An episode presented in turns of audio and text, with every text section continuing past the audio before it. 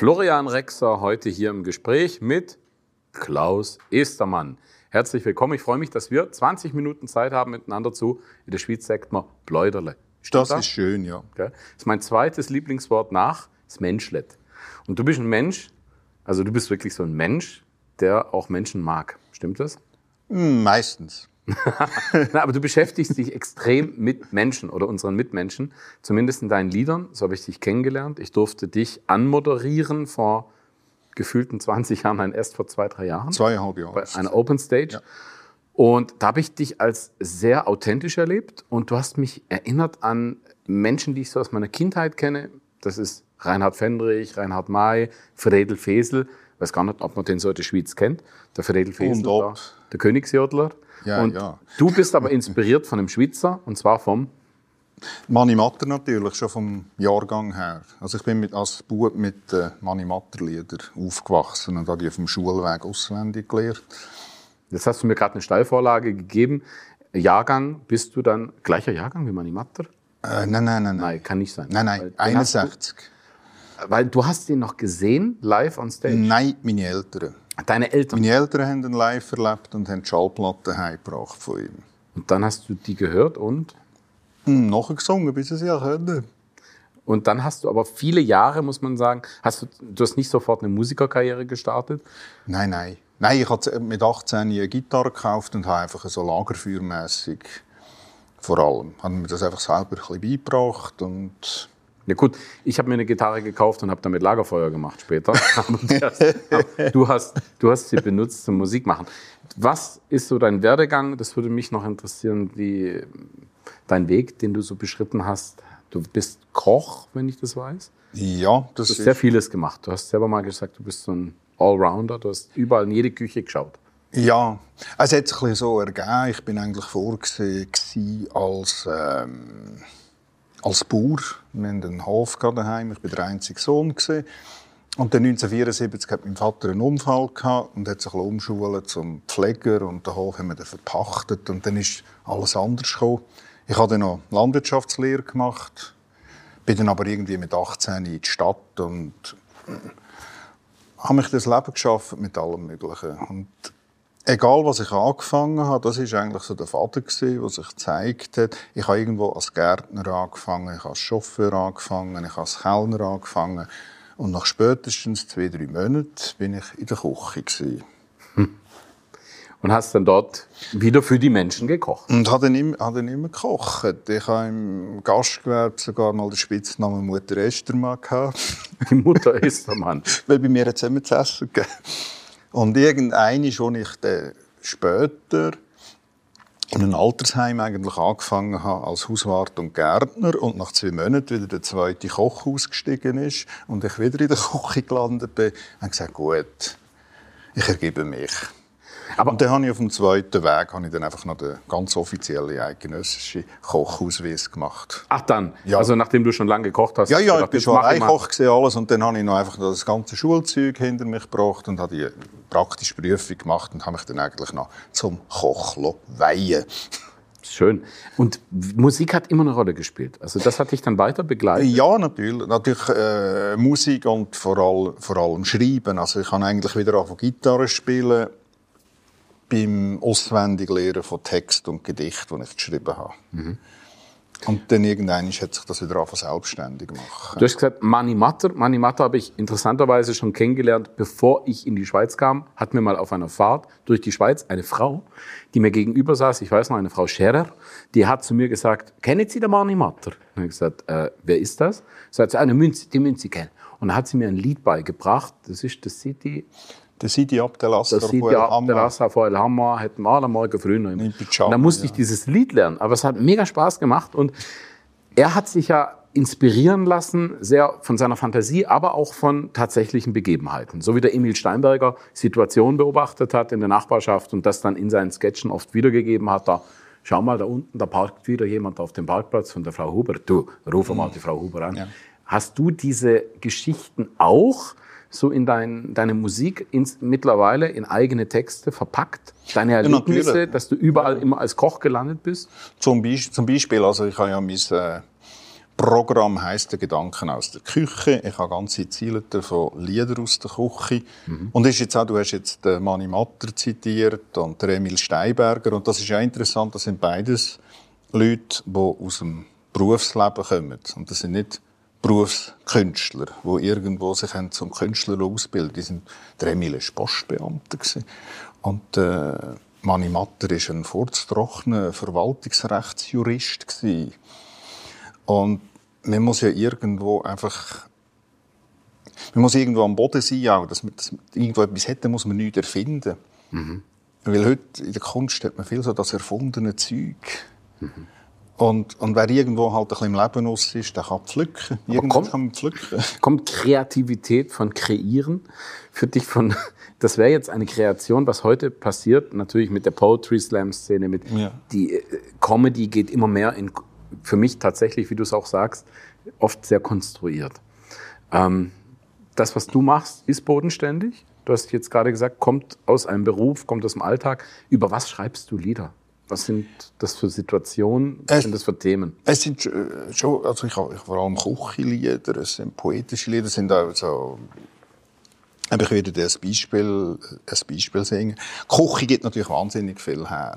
Und das lassen die Leute eben auch gerne zu, weil kochen tun alle irgendwie. Ja, und die, die nicht kochen, tun essen. Also es haben alle, äh, haben alle etwas zu sagen dazu wenn ich irgendwie eine Ode an Lauch singe, dann hören die Leute. Weil die so, Ode an den Lauch? Ja, zum Beispiel zum Lauch haben ja auch alle eine Meinung. Würde, das ist meine Meinung. Also ich musste, als ich auf die Schauspielschule kam, haben die in der Improvisationsprüfung gesagt, äh, spielen Sie mal einen Lauch. ich habe die angeschaut und gesagt, wie bitte? Spielen Sie mal einen Lauch. Und habe gesagt, Kartoffel wäre einfacher, da kannst du dich in die Ecke setzen und deinen Trieb raushängen. Aber die haben, Lauch ist schwierig. Gut, über einen Lauch hast du schon geschrieben. Ähm, was ist dein Lieblingslied?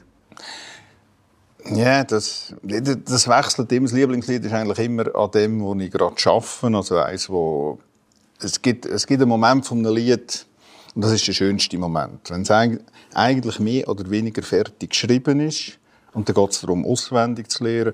Und während dem auswendig lernen kommt es dann den Feinschliff über. Also kommt es dann irgendwie ein Intro über oder irgendein Zwischenteil oder irgendwie noch so kleine Verbesserungen. Und das ist eigentlich der schönste Teil. Also jetzt bin ich gerade äh, an einem Lied, das mir jetzt noch läuft, ist über Träume. Und das ist ein Lieblingsspruch von mir. Es gibt ja so eine abdroschene Phrase, die heißt, wie heißt sie? Träum nicht dein Leben, leb dein Traum. Und ich sage, träum dein Traum, so bleibt er am Leben. Das ist schön. Das ist, das ist ja wieder sehr, ist mega hoffnungsvoll. Das ja, ja. Und einfach bleib, bleib bei deinem Traum, sonst kommt er am Boden, dort ist es hart und Also du bist eigentlich auch Philosoph? Äh, ja, also, ja, so, so wurde, ja. So. Mhm. Ja, ich habe heute schon gesagt, irgendwie das Thema für mich, als ich überlegt habe, mit dir zu sprechen, ist immer so das Thema Gott und die Welt oder die Welt und Gott. Oh Gott, die Welt wäre dann hier bei dir. Du bist ja auch immer so ein bisschen provokativ, also auf eine sehr angenehme Art. Das ist ja auch etwas, heute ist ja sehr viel, wie du sagst, konstruiert und man hat das Gefühl, es muss immer provokant sein, heißt immer gleich andere Menschen ärgern. Machst du gar nicht. Also du bist jemand, bei dir habe ich das Gefühl, es ist immer musikalisch. Ja. Also Musik spielt auch eine Rolle. Siehst du dich als Unterhalter? Also es sollte schon sein, finde find ich schon. Ein Künstler auf die Bühne geht, sollte den Anspruch haben, zu unterhalten. Und ich finde, man kann eben begeisterlich sein und lustig und unterhaltsam. Also ich meine, die depressive Liedermacherei, das ist jetzt auch nicht gerade das, wo ich... Und wenn schon, dann äh, Depro-Entertainment, habe ich natürlich auch ein paar Stück. Gut. John Lennon, John Lennon hat mal gesagt, es gibt nichts Einsameres als alleine Musik machen. Bist du jemand, der ähm, gerne mit anderen, bist du immer alleine oder hast du auch eine Band? Äh, Band, ich habe ein Duo. Also, also gut, dann bist du schon nicht mal einsam. Ja, ja. Nein, und da, und da mache ich ganz schöne Sachen mit einem guten Freund, der spielt Kontrabass. Mhm. Aber auch E-Bass. Und äh, wir sind das Duo Himmelweit. Mhm. Findet man auch auf YouTube, haben wir ein paar Schmankerl. Mhm. Duo Himmelweit. da kann man reinschauen. Aber auch Klaus Estermann findet man auf YouTube. Ja, prima. Ich finde es ja auch wichtig, das, was du machst, ist ja etwas, ähm, wie soll ich das sagen, früher allgegenwärtig, die Liedermacher. Wir haben auch heute, es ist ja fast jede Band zeichnet sich heute aus, dass sie auch irgendwann unplugged wieder gehen. Das ist im Prinzip das, was du machst. Ähm, was mir gefällt, ist, du nimmst so die Alltagsthemen oder lässt dich inspirieren. Ich habe mal eine schöne Geschichte gelesen von Paul McCartney, der hat, als sie Blackbird, heißt das, glaube ich, geschrieben haben, haben sie ihn gefragt, wie ist denn das entstanden? Und er hat gesagt, wir wollten was ganz anderes machen, uns fiel nichts ein, aber ich habe dauernd diese schwarzen Vögel da draußen rumhüpfen sehen. In, äh, keine Ahnung, ob sie da in Indien oder so waren. Und dann ist dieses Lied entstanden, eigentlich aus einem, ja, einem Moment. Ist es dir auch schon so geschenkt worden, dass du plötzlich aus so einem Moment da saßt und hast einfach angefangen? Das, eine Improvisation? Ja, das, also manchmal gibt es schon. Manchmal gibt es Lieder, die werden dann buchstäblich geschenkt. Irgendwo, bumm. Und dann kann man auch sitzen, aufschreiben, hat man es. Und andere hat man viel länger. Und dann bleiben sie manchmal auch wieder ein Jahr, zwei liegen. Und plötzlich nimmt man sie wieder vor. Und äh, das tut manchmal gut, abhängen lassen, die Sachen, die Sachen ein bisschen abhängen lassen. Ich möchte jetzt gerne was hören. Ja. Ich finde es großartig. Du hast was mitgebracht und das heißt? Geschwellte auf einen speziellen Wunsch. Ja, du das weißt ganz genau, das ist natürlich gemein. Ich sitze daneben und darf dir jetzt beim Kochen, äh, beim Musizieren zuhören. Klaus Estermann mit Geschwelti.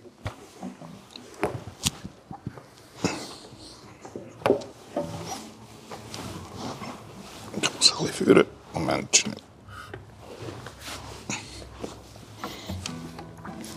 Jetzt ist gut.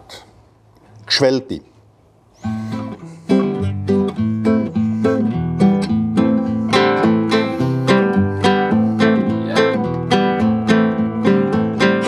Heute gibt's Geschwellte, heute gibt's Geschwellte und dazu Salat mit Hüttenkäse und Emmentaler. Alles ist parat für Geschwellte mit Salat. Geschwellte mit Salat. Weder Raclette, weder Fondue, Händen Stich gegen Geschwellte. Die eine Hälfte isst sie ganz, die andere Hälfte schält sie. Geschwellte mit Salat. Geschwellte mit Salat. Heisse Geschwellte hälfteln, vierteln oder schiebeln. Nachher Salz und Anken drauf und wenn's nicht reimet, Niedeln Geschwellte mit Salat. Geschwellte mit Salat. Geschwelti, geschwelti, geschwelti, geschwelti, geschwelti, geschwelti, geschwelti, geschwelti, geschwelti, geschwelti, geschwelti, geschwelti, geschwelti, geschwelti, geschwelti mit Salat. Geschwelti mit Salat. So der Geschwellte passt fast alles, sogar Wurst und Konfi. Geschwelti gehen keine Arbeit, weil zum Kochen müsst sein. Drum sie, drum geht's Geschwelti mit Salat. Geschwelti mit Salat.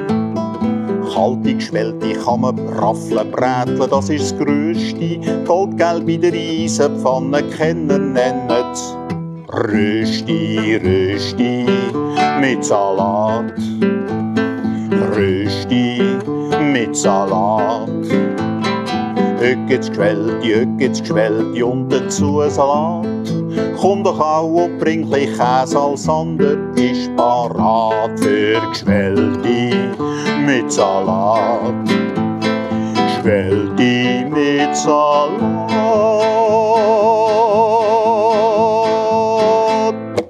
Ein guter Miteinander.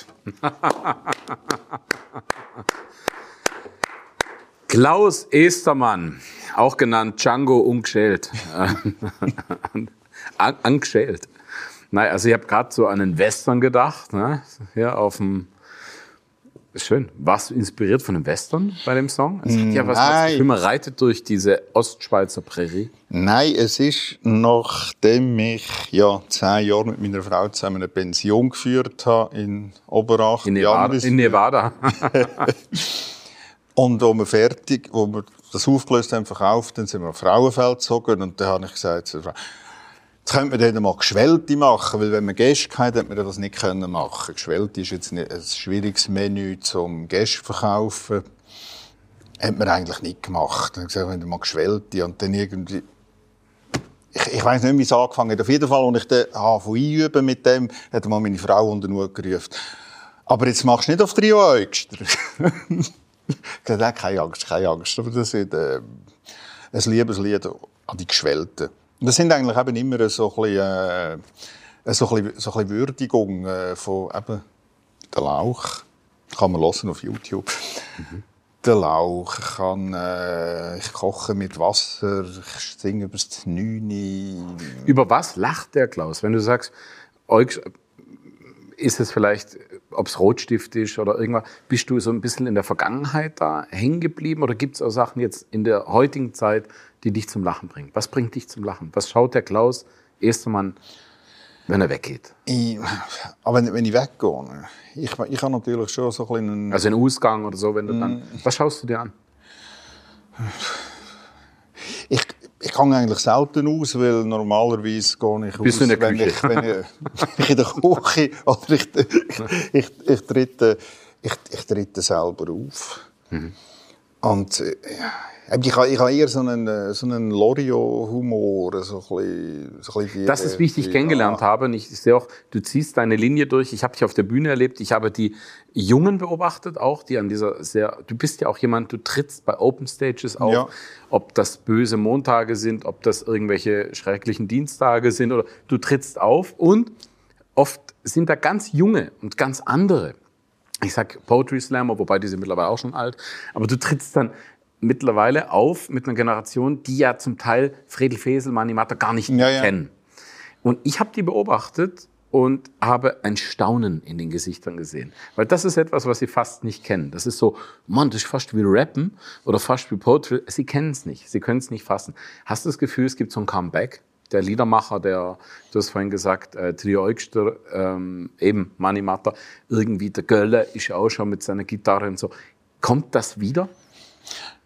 Also ich glaube schon, ich, ich staune selber auch immer, wie gerade junge Leute, wie die mir an den, an den Lippen hängen. Und, und zwar, was einfach, was auch nach wie vor Eindruck macht, ist, wenn jemand einfach mit der Gitarre kommt und einfach etwas erzählt. Und man muss etwas erzählen, was die Leute... Der Barde. Ja, der Barde, ja. Mhm. Du musst etwas erzählen, was die Leute ein bisschen hören mögen, zu einem Thema, das sie einfach auch verstehen. Mhm.